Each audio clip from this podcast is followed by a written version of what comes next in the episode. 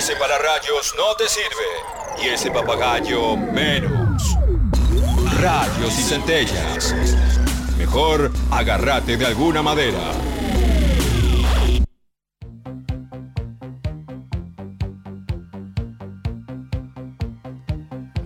Qué lindo. Yo te voy a ser sincera. A mí eh, los sintetizadores me excitan. Ah, bueno. Pero posta, ¿eh? Me generan como vos. algo corporalmente, como que debo vibrar ahí. Me excité cuando dijo Claudia Villapunk hace un rato eh, unas sumas. ¿Cómo se llamaba ¿De la, radio, que, de la radio que ponía una nota de las mujeres? eh, bueno, no importa, me voy a eh, acordar. Barry White, No, no, Ah. no, no. tipo bajo, no. que te ponen como te pones en la entrepierna en una película, ¿estaba? ¿Dónde Sí. estaba? Que te Sí, ponías un parlante no me como en la llamaba. entrepierna Ya me y. voy a acordar, un, un- un tipo de la radio muy famoso de, los Estados Sí. Unidos. Ponía una- Howard Hawks. es- Howard- no, Howard Hawks no. Howard- el que es el que es parecido al que. Howard, Howard Stern. Stern. Gracias, Howard Hawks. ese- está, las mujeres este, tenían placeres, por decirlo de algún modo, lo más suave que pueda, Sí, a través de la nota y la vibración que hacía eso sobre, el, sobre el objeto, claro. barril, un sillón, una silla. Exacto, un barril. Me gustó.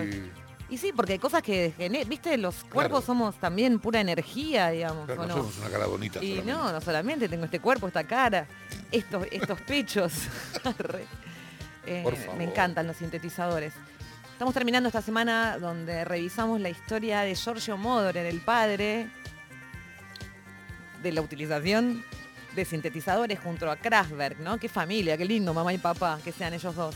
Bueno, revisamos varias partes de la vida de Giorgio Moroder, este artista italiano nacido en el 40 en Italia. Vimos los 70, hablamos de Donna Summer. El otro día estuvimos hablando en los 80 con Blondie cuando eh, la llamó a Debbie Harry para componer Call Me, una canción de una película, American Gigolo, que después se terminó convirtiendo en un hitote también de Blondie. Para 1984, este genio italiano del pop y de, la música electrónica estaba haciendo, por ejemplo, em, la banda la banda de sonora de Metrópolis. Ustedes saben, Metrópolis, una película alemana de 1927, una película de ciencia ficción de Fritz Lang, un clásico del cine expresionista alemán, ha tenido varias músicas alternativas a través del tiempo. Una de ellas la compuso Modorer, eh, era pop en colaboración con Bonnie Tyler y con Freddie Mercury. Bueno, los en 84 estaba en esa, recordarán. Zarpado, les Bonnie recomiendo que lo escuchen. divina. Bonnie Tyler, estaba Freddie Mercury bajo las órdenes de Giorgio Moroder poniéndole sonido a esta película Metrópolis, que también seguramente ustedes conocen. Esa película se encontró una copia en mil, eh, hace unos cuantos cuantos años en el Museo del Cine en Buenos Aires, una copia con el corte original de, eh, del de Fritz Lang de 1927. Bueno, hay una versión, si la buscan por ahí, donde Moroder hace eh, toda la parte sonora. Entre el 85 y el 90, el loco compuso las canciones oficiales de las Olimpiadas o los Juegos Olímpicos, creo que se dice así, quiero hablar con propiedad, Claudia, ¿verdad? Porque Olimpiadas es el, el tiempo que, entre, que pasa entre Juego Olímpico y Juego Olímpico. Exacto. Exactamente. Muy bien. Bien, viste, bien. o sea, yo no sé quién es, pero Magliori, pero de repente te tiro una que te, que te. Bien, métale Eh, nomás. También hizo la banda sonora, eh, la canción oficial de los Juegos Olímpicos de Seúl del 88 y en el 90 hizo la de Italia eh, 90 de la FIFA, eh, un estate italiano. En los 90 dijo, bueno, o sea, más allá de todos los hits que ya también recordamos a través del, de- de- del tiempo, de, Top Gun, Take My Breath Away, todos los hitotes que iba metiendo Modorer uno tras otro, en los 90 dijo, ¿sabes qué? Me voy a tomar un descanso. Y como es un grande, se puede tomar dos décadas de descanso. De hecho, se las tomó 20 años que no estuvo haciendo como mucho más que sus cositas, a lo mejor su música, pero nada como para editar, ninguna presión de sello discográfico. Y regresó. Regresó para mediados, un poquitito antes, 2010, 2012, creo, si no me equivoco, con un disco eh, con los Daft Punk. Los Daft Punk, banda que ya no existe, que recientemente se separó. Eh, en un momento lo llamaron hace ya más de 10 años, lo llamaron y dijeron queremos hacer algo con vos y él fue feliz de la vida porque uno de sus hijos era muy fanático de los Daft Punk y, y lo invitaron cuando llegó, se quería poner a hacer, a jugar con los sintetizadores y los Daft Punk le dijeron, no, no, no, vos te vas a sentar en esta silla y nosotros te vamos a entrevistar. Muy loco lo que sucedió. Justo esta mañana vi una nota donde contaba a Giorgio, Giorgio ya un abuelo Giorgio, también con sus bigotes como siempre, contaba que cuando llegó al encuentro con los Daft Punk sin sus cascos, que lo pudo ver, de hecho, fue el hijo de, Giorgio Moroder y le pidieron por favor que nunca revele su, identidad. Viste, son pocos los que vieron a los Daft Punk sin el casco puesto. Eh, cuando llegó lo sentaron en una silla y le pusieron tres micrófonos y lo iban a entrevistar. Él preguntó, digo, Modorer preguntó al ingeniero de sonido, le preguntó, ¿por qué hay tres micrófonos? Y el ingeniero le contestó que había uno de la década del 50 para cuando él, el que estaba a la izquierda de su rostro, para cuando él hablara en italiano. Ese iba a ser el micrófono que lo iba a registrar.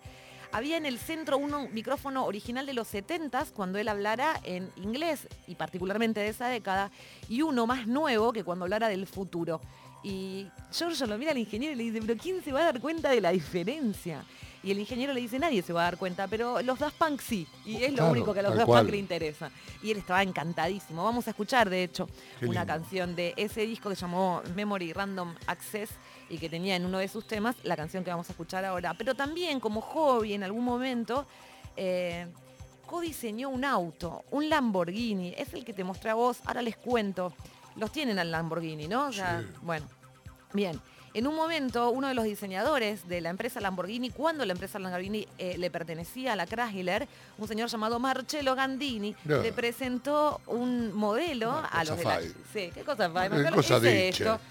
Eh, le presentó un modelo y los de la Chrysler en ese momento que tenían Lamborghini le dijeron, no, no, esto es demasiado extremo, no podemos rediseñar este coche. Y él se quedó frustrado y manija, quiero decir, este Marcello Gandini, se contactó con eh, un amigo suyo, Claudio Zampoli, que era un ingeniero automovilístico también italiano que estaba desarrollando ahí un auto y se pusieron juntos a cranear esta idea. Necesitaban financiación y ahí se asociaron al mítico productor musical Giorgio Moroder que puso la plata y colaboró también para poder hacer realidad el Lamborghini Ciseta Modorer B16T, que si están al pedo en sus casas, se lo voy a repetir para que lo vean porque yo pensé que solamente podía conducir un Taunus, coupé o cuatro puertas, pero después de ver este... La cupeta 1. Ah, te lleva a venir que te lleva a pasear la 1, mami. Ah, estilo, elegancia.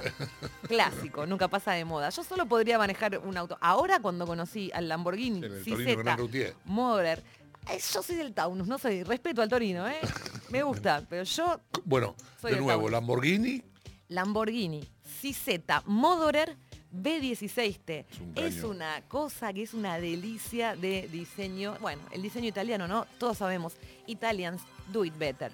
Hizo también Cognac en un momento de su vida. Tiene tres Oscars, tiene cuatro Golden Globes. Es un genio absoluto que ha sido un placer esta semana eh, para mí levantarme todos los días y decir, a ver, Giorgio, ¿qué otra cosa puedo aprender?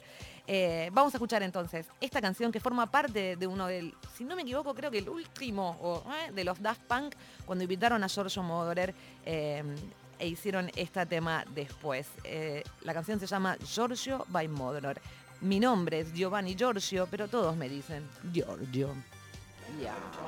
When I was 15, 16, es una entrevista, la entrevista que le estaba contando recién, ahí me cayó. I definitely wanted to become y todo musicalizado por los Daft Punk. Disfrute. It was almost impossible because it was the dream was so big that I didn't see any chance because I was living in a little town, was studying, and when I finally broke away from school and became a musician, I thought, well, now I may have a little bit of a chance because all I really wanted to do is music and not only play music but compose music.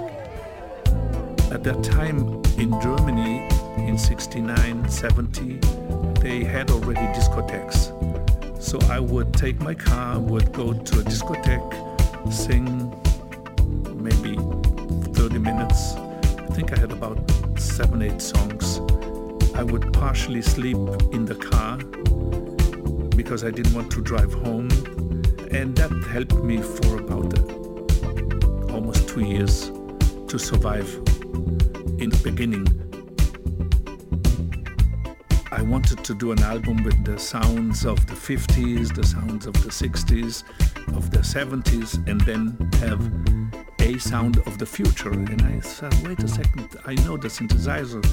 Why don't I use the synthesizer, which is the sound of the future. And I didn't have any idea what to do, but I knew I needed a click. So we put a click on the 24 track, which then was synced to the Moog modular. I knew that could be a sound of the future, but I didn't realize how much the impact would be. My name is Giovanni Giorgio, but everybody calls me Giorgio.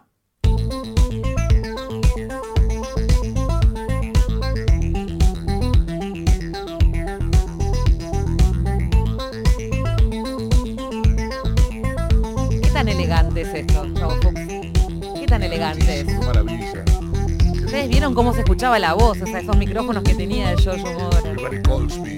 Hermoso. Giorgio. My name is Giovanni Giorgio, but everybody calls me Giorgio. Hermoso, hermoso. Qué lindo.